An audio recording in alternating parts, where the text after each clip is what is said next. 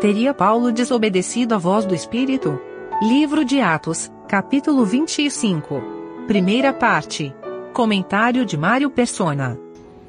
Nós tínhamos visto que Paulo foi avisado algumas vezes pelo Espírito Santo que ele não devia subir a Jerusalém e ele acaba fazendo a sua própria vontade e acaba preso e daí desencadeia toda essa série de eventos. Mas logo, logo que ele está na prisão, o Senhor aparece a ele no capítulo 23, versículo 11, e na noite seguinte, apresentando-se-lhe o Senhor, disse: Paulo tem bom ânimo, porque como de mim testificaste em Jerusalém, assim importa que testifiques também em Roma.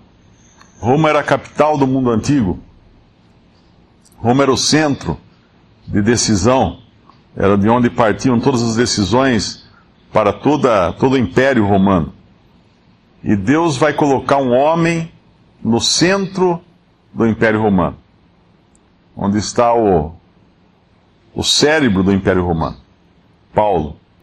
E apesar mesmo que Paulo tenha uh, feito sua própria vontade aqui, Deus não vai ter seus planos, planos frustrados. Deus vai levar o evangelho a todo mundo e vai. E Paulo já está fazendo isso, né? A gente vê ele em cada lugar que ele fica preso, mais gente escuta.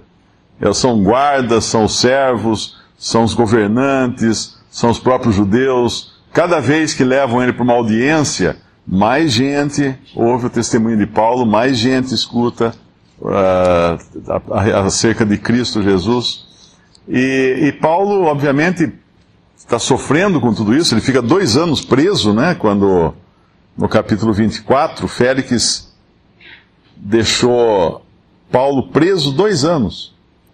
E a gente podia esperar que depois de dois anos esses judeus já estivessem meio que enjoados de, de lidar com isso, né? Mas não, eles estão, ainda eles estão com a carga toda. E eles uh, até preparam uh, ciladas para quando Paulo fosse removido, fosse transportado, pudessem matar Paulo no caminho. O ódio contra Deus e as coisas de Deus, ele não termina aqui nesse mundo. Ele sempre vai ter. Esses judeus são aqueles mesmos que, que, que Paulo fazia parte deles, né? E do, de, qual, de quem o Senhor falou assim: Saulo, Saulo, por que me persegues? Porque Saulo perseguia a Cristo. Ao perseguir os cristãos, ele perseguia a Cristo. Ele talvez nem soubesse de onde vinha aquele ódio tão intenso contra os cristãos. E o Senhor mesmo falou que se uh, perseguiram a ele, perseguiriam também os que eram dele. E, e lá em Lucas naquela parábola que o Senhor conta dos servos, uh, ele, os, os servos maus, né? Eles declaram: não queremos que este reine sobre nós. Eles mandam embaixadores falar para o homem, para o homem nobre que viajou para longe para receber um reino e voltar. Eles mandam embaixadores para aquele homem nobre com a mensagem: não queremos que esse reine sobre nós. Então eles vão fazer tudo, os judeus vão fazer tudo para frustrar a, a expansão do Evangelho e do nome de Cristo nesse mundo. E eles estão aqui. Dois anos depois, ninguém se esqueceu disso, eles vão continuar perseguindo Paulo. E é interessante nós pensarmos que Paulo, por sua vez, né, ele sabe disso. Ele não está ali surpreso, assim, ah, por que, que me odeiam tanto, né? Ele sabe. Ele sabe que o Senhor tinha falado para ele, importa que uh, de mim testifiques em Jerusalém, uh, uh, como testificar em Jerusalém, importa que testifiques também em Roma, em Atos 23, 11. E ele sabia que pelo caminho ele sofreria muitas perseguições, muitas tribulações. Ele sabia. Então por que ele não desistia? Porque não tinha outra opção para ele, como instrumento de Deus. Quando Deus levanta um instrumento, não existe outra opção. Deus levanta o instrumento, Deus dá condições para aquele instrumento, e aquele instrumento vai então fazer a vontade de Deus. E, e Deus vai ser glorificado no final, como foi na vida de Paulo. podemos até ler um pedacinho, aquela passagem lá em Lucas, capítulo 19, que fala desse, dessa parábola. Lucas 19, versículo 12. Disse, pois, certo homem nobre partiu para uma terra remota a fim de tomar para si um reino e voltar. E voltar depois. E chamando dez servos, dez servos seus, deu-lhes dez minas. E disse-lhes: Negociai até que eu venha. Mas os seus concidadãos aborreciam-no e mandaram após ele embaixadores, dizendo: Não queremos que este reine sobre nós. E aconteceu que, voltando ele, depois de ter tomado o reino, disse que lhes chamasse aqueles servos, a quem tinha dado o dinheiro, para saber o que cada um tinha ganhado negociando. E veio o primeiro dizendo: Senhor, a tua mina rendeu dez minas. Ele disse: Bem está, servo bom, porque no mínimo foste fiel, sobre dez cidades terás autoridade. E veio, e, e veio o primeiro dizendo: Perdão. E veio o segundo, versículo 18, dizendo: Senhor, a tua mina rendeu cinco minas. E a este disse também: Se tu também sobre cinco cidades. E veio outro dizendo: Senhor, aqui está a tua mina que guardei num lenço porque tive medo de ti, que és homem rigoroso, que tomas o que não puseste e cegas o que não semeaste. Porém ele lhe disse: Mal servo, pela tua boca te julgarei. Sabias que eu sou homem rigoroso, que tomo o que não pus e cego o que não semeei? Por que não metesse, pois, o meu dinheiro no banco, para que eu, vindo, o exigisse com juros? E disse aos que estavam com ele: Tirai-lhe a mina e dai-a ao que tem dez minas. E disseram-lhe eles, Senhor, ele tem dez minas. Pois eu vos digo que a qualquer que tiver se lhe há dado, mas o que não tiver, até o que, o que tem lhe será tirado. E quanto àqueles meus inimigos, que não quiseram que eu reinasse sobre eles, trazei-os aqui e matai-os diante de mim. Isso aqui é a história do Senhor nesse mundo.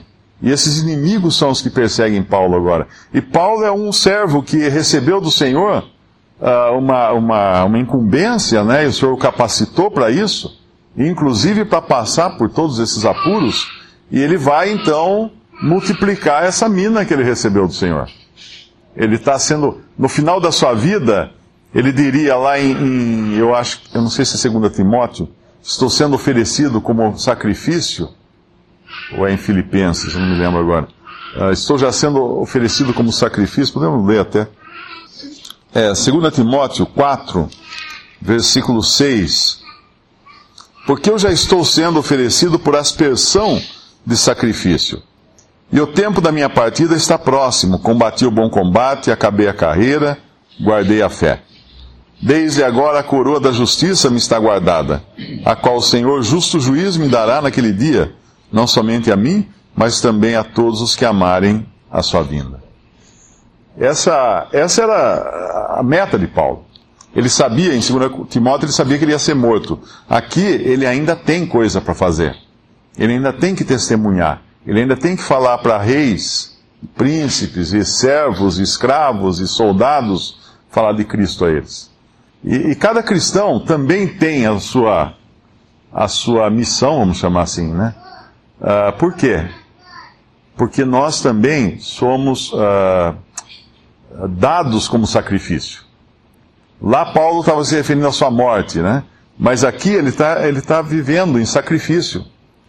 Em sacrifício de vida, né? É Romanos capítulo, Romanos capítulo 12, versículo 1.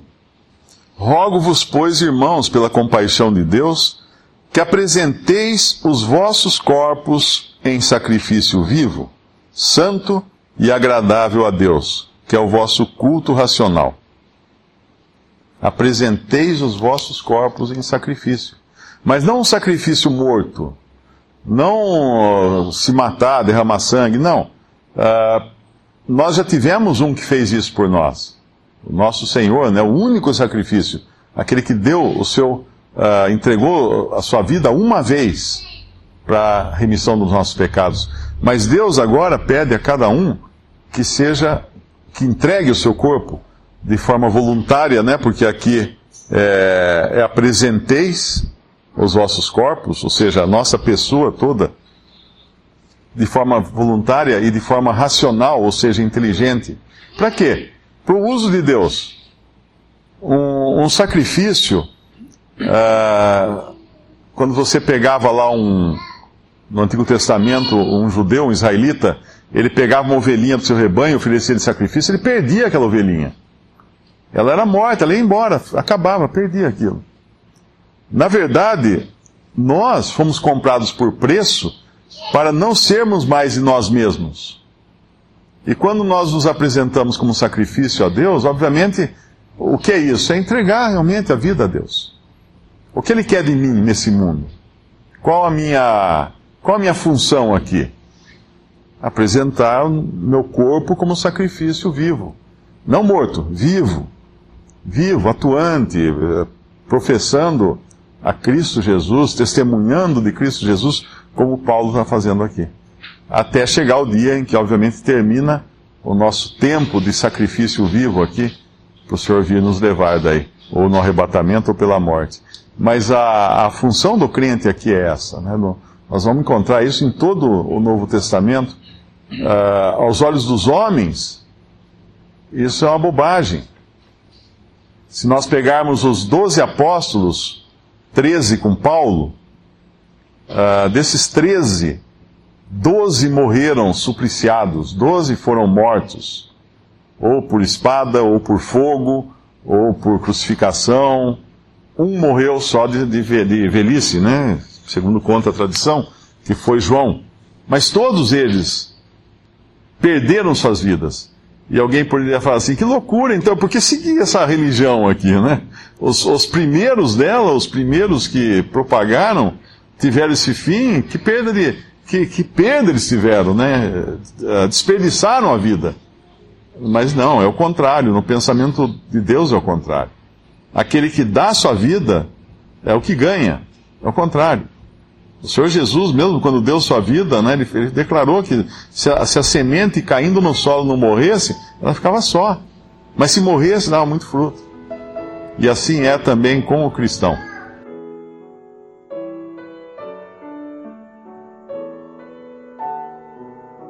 Visite respondi.com.br. Visite também 3minutos.net.